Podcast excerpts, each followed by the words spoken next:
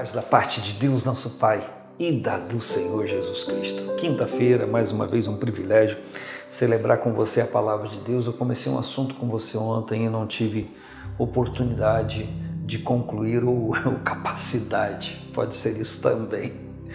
Então quero ler de novo o texto de ontem. Porque pela graça sois salvos por meio da fé. Isto não vem de vós, é dom de Deus não vem das obras para que ninguém se glorie. Foi o que eu falei ontem com você. E o versículo seguinte, o 10 é: Porque somos feitura sua, criados em Cristo Jesus para as boas obras, as quais Deus preparou para que andássemos nela ou nelas. Ontem eu falei com você o que está escrito aqui de uma forma muito clara transparente, que a salvação não vem pelas obras e nem das obras. E o, a Bíblia diz para que ninguém se glorie, porque é um ato de graça divina. Então, não há que se fazer qualquer coisa para conquistá-la, mas há que se fazer para mantê-la. Essa é a verdade. E qualquer outra palavra teológica contrária a essa não, não tem embasamento bíblico, é mais herética do que outra coisa, porque há uma correspondência da salvação. A presença de Deus na minha vida muda a minha vida. Ontem eu falei com você, lembrei com você que está em 2 Coríntios 5,17, que se alguém está em Cristo, nova criatura é, as coisas velhas já passaram, tudo se fez novo. Tudo se fez novo na realidade espiritual, tudo tem que se fazer novo também na minha realidade existencial. A salvação não vem pelas obras. Sim, eu não fiz nada para conquistar. Mas a salvação vigente, presente na minha vida, muda a minha fala, a minha expressão, a minha maneira de lidar com as circunstâncias da minha vida. Por quê? Porque há uma esperança que eu não tinha, agora tenho. Há um relacionamento que eu não tinha, agora tenho. Então a presença de Deus por seu Espírito em mim muda a minha estrutura, minha, muda a minha vida. A palavra fala que isso é um renascimento, que é nascer de novo não da semente corruptível, mas da incorruptível. Se nascendo da semente corruptível nós fomos corruptos ou nos corrompemos com o pecado, nascendo da semente incorruptível, nós não, não nos corrom nós não iremos nos corromper. Não daremos lugar ao pecado em nossa vida. O evitaremos a todo custo. Mas Posteriormente, essa obra é feita na minha vida e que ela é continuada, a Bíblia diz: somos feitura sua. Feituras de quem? Feituras de Deus. Essa palavra é muito interessante. Somos feitura sua. Lembrando a você que a Bíblia diz que Deus soprou nas narinas do homem, ele foi feito alma vivente. E o Senhor havia dito: façamos o homem na nossa imagem, segundo a nossa semelhança. A Bíblia então reitera: porque somos feitura sua. A quem ele está dizendo que é feitura de Deus? Aquelas pessoas que, pela graça, foram salvas por meio da fé.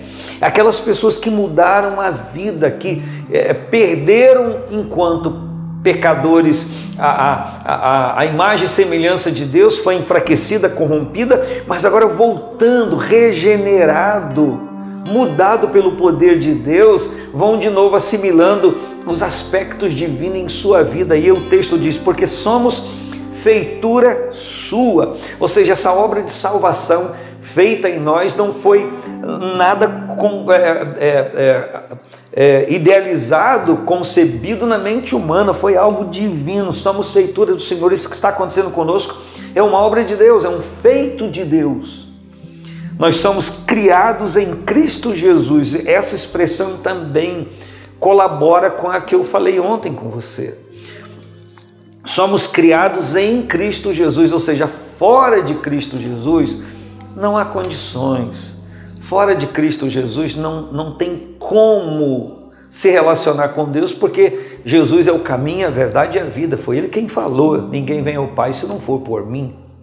Então nós somos feituras suas, criados em Cristo Jesus para as boas obras, ou seja, a obra não me salva, as boas obras que eu possa fazer não me salvam, só que elas são resultados de uma vida transformada.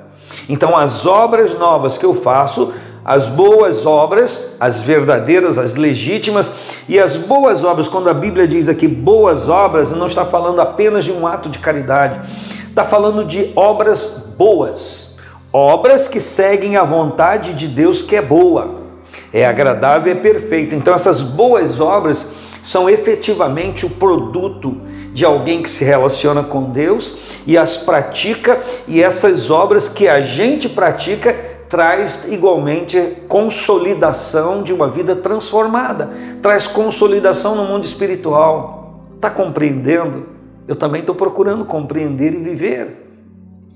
Então ele diz: somos feituras suas criados em Cristo Jesus para as boas obras.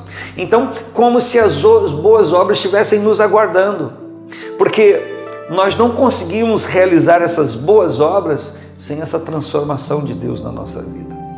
E essas boas obras aqui são fruto do Espírito Santo. Gálatas 5:22, a presença do fruto do Espírito. Aliás, a presença do Espírito em nós frutificando, criados em Cristo Jesus para as boas obras, as quais essas boas obras Deus preparou. Espera aí, Está consolidado aqui. Essas boas obras também não são produto da minha mente, nem do meu esforço, nem do meu conseguir fazer essas boas obras, está escrito aqui que Deus, as, as quais Deus preparou para que andássemos nela, como que se essa atividade nova de quem tem o Espírito Santo só se desenvolvesse na vida da pessoa que teve um encontro com Deus através de Cristo Jesus.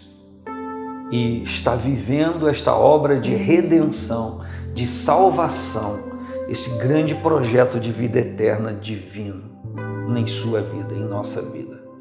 Então, bem-vindo a uma realidade. A salvação não é meritória, o mérito está na cruz, no sacrifício de Cristo. Ela é um dom de Deus, ela é uma obra de graça e da graça, acessada a toda pessoa pela fé, e quando a pessoa acessa e vive a salvação, as boas obras começam a aparecer na vida dela.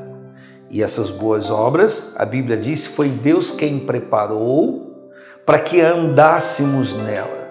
Ou seja, nós escolhemos agora andar nelas, porque Deus nos apresentou. E aí? Como que está a sua vida com Deus? Como que está a nossa vida com Deus?